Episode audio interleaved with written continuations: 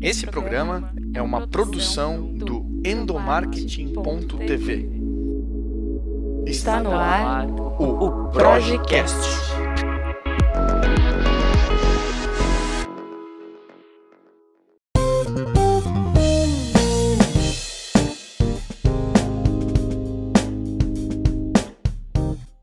Oi pessoal, tudo bem com vocês? Eu sou o Igor Lima e está no ar o Projecast, o podcast da Project para falar sobre gestão de pessoas, comunicação interna, endomarketing, liderança e todos esses assuntos que envolvem o mundo corporativo.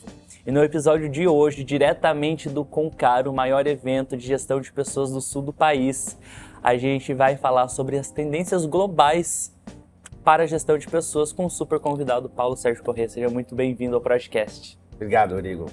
Olha, só antes da gente começar o bate-papo, dá uma pincelada rapidão para saber quem é o Paulo, né? Olha só, o Paulo é sócio fundador da Clap Talent Consultoria. Acertei na pronúncia?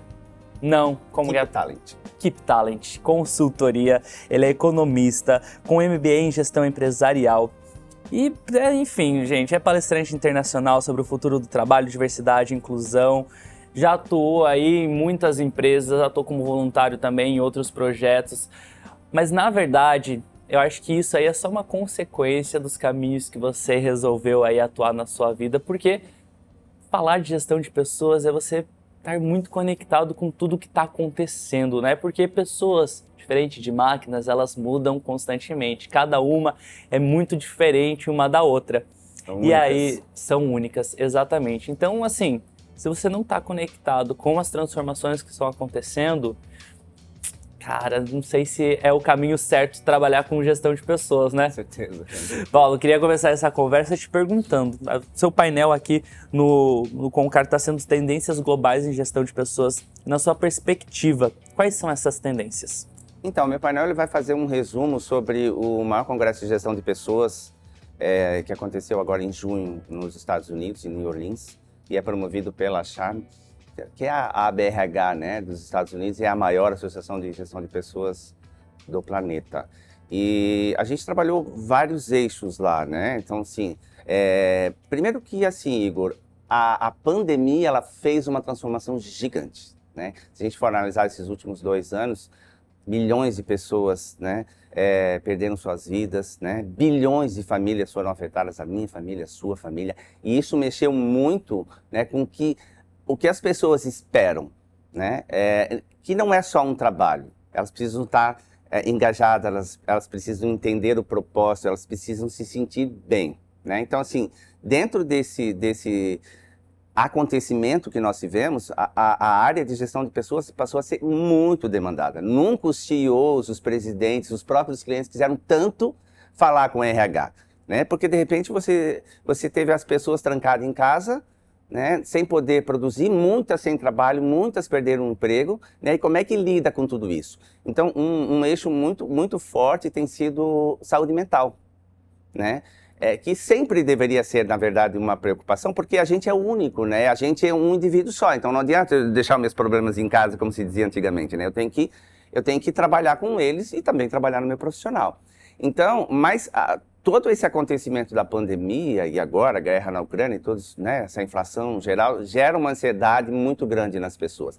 Muitas pessoas não estão adaptadas para trabalhar em casa sozinha, né? Muitas pessoas têm uma série de problemas de contingência em casa, como lidar com filho, né, como lidar com pais, que antes elas não tinham isso, né? Então, a saúde mental tem sido um eixo muito trabalhado, né? E, e- e- se você não dá importância para isso, se você não, não realmente, se você como funcionário não se sente atendido nisso, não sente que alguém se preocupa com você, né? Para além do teu trabalho, que se interessa pela tua vida, como você está vivendo, como você está comendo, como que estrutura você tem em casa, como está o teu ps- psicológico, você não consegue engajar, né? Você não consegue ter o sentimento de pertencer. Então, este foi um eixo assim bastante trabalhado no Congresso Mundial de Gestão de Pessoas.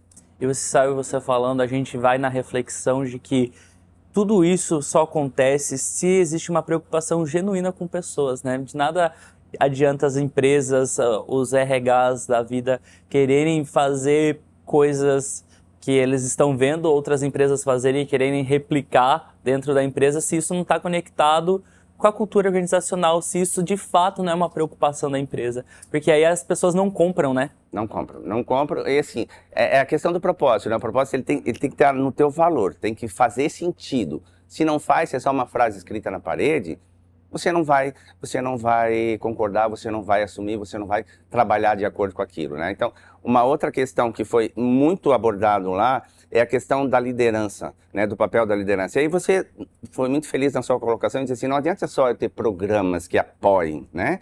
Eu preciso ter líderes capazes de lidar com essas situações.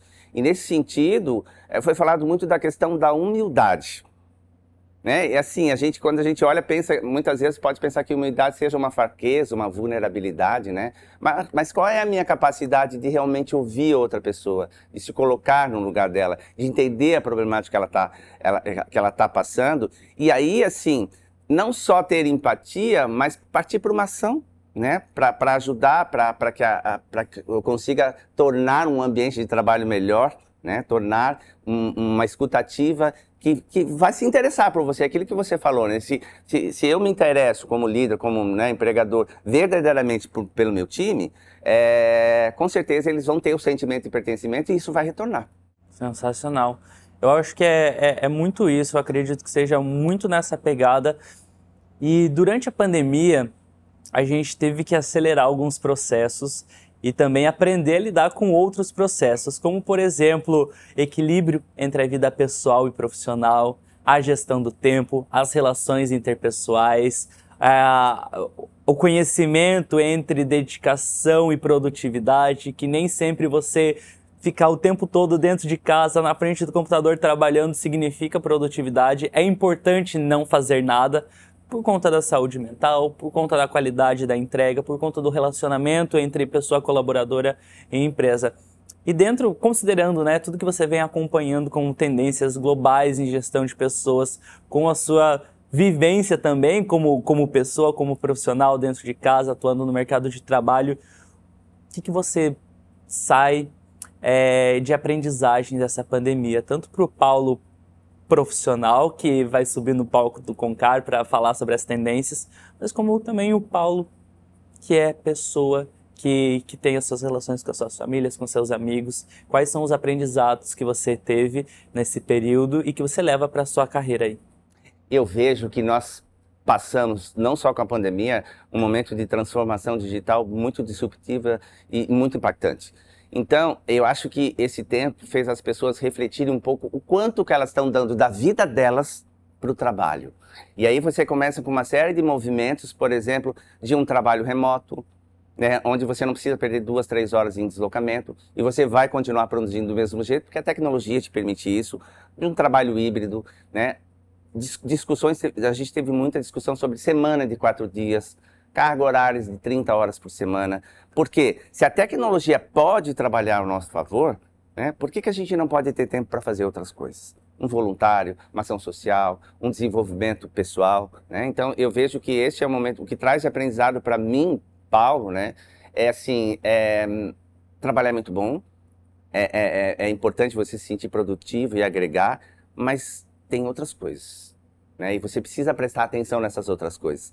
Porque carga horária por si só, ela não vai te trazer o resultado. Você tem que estar bem, você tem que estar equilibrado em todas as outras áreas da tua vida para que você possa realmente apresentar um trabalho que agregue valor. Sensacional. E para a gente caminhar aí para o finalzinho da nossa conversa, como que as pessoas que cuidam de cultura, que cuidam de outras pessoas, elas podem fazer com que a preocupação genuína com as pessoas seja considerada pela alta liderança dentro das empresas e que isso faça parte do dia a dia corporativo. Quais são as dicas aí que você compartilha com a turma que está acompanhando a gente? Eu acho que é trazer conhecimento. Uma coisa que foi muito é, discutida lá foi a questão da diversidade, equidade e inclusão, o DEI, né? Que eles colocaram um B de belong, né, de pertencer lá dentro. Então, assim, nós vivemos numa cultura diversa, e mais ainda muito refratária para algumas pessoas, né? É, então, acho que o papel do líder de recursos humanos é fomentar essa discussão, é trazer informação, é mostrar que a diversidade ela vai trazer coisas muito positivas para a empresa, porque ela pega perspectivas diferentes né? É, diverso não é melhor ou pior, é diferente. Né? E quando eu aprendo a lidar com esse diferente, eu transformo o meu ambiente num ambiente muito mais produtivo, muito melhor para se trabalhar. Então, esse, esse eixo de diversidade e cuidado, assim, teve, teve muitas coisas interessantes, assim, um, um, respeito muito forte, né? Lá, por exemplo, você recebia uma etiquetinha se você queria ser chamado por ele, dele, é, ela, dela, ou não, ou o it que eles usam lá, né? É, é, as pessoas estavam muito livres para se vestir do jeito que elas acharam adequado, sentar no chão se fosse preciso. Era, era uma coisa mais informal e mais de aceitação. Né? Então, assim, a gente acha que aqui no Brasil precisa caminhar um pouco mais, né? A BRH faz muito esse trabalho já há muito tempo, mas a gente precisa entender que a diversidade, ela é muito positiva e ela é o certo a fazer. Cada ser humano é de um jeito, né? E quando eu consigo entender o jeito que a pessoa é e eu aceito ela com essas características, ela vai dar o melhor dela. Sensacional. Tá dado o recado, gente. Paulo, muito obrigado aí pela participação no Projecast. Para você que está acompanhando o Projecast, essa é uma produção da Projic em parceria com a ABRH Santa Catarina, diretamente do maior congresso sobre gestão de pessoas do sul do país. Quer continuar acompanhando quais são as tendências em gestão de pessoas? Então acessa o blog da Project, www.endomarketing.tv. E a gente volta a se encontrar no próximo episódio aqui no Projecast. Obrigado. Valeu, Paulo. Valeu, obrigado. Valeu.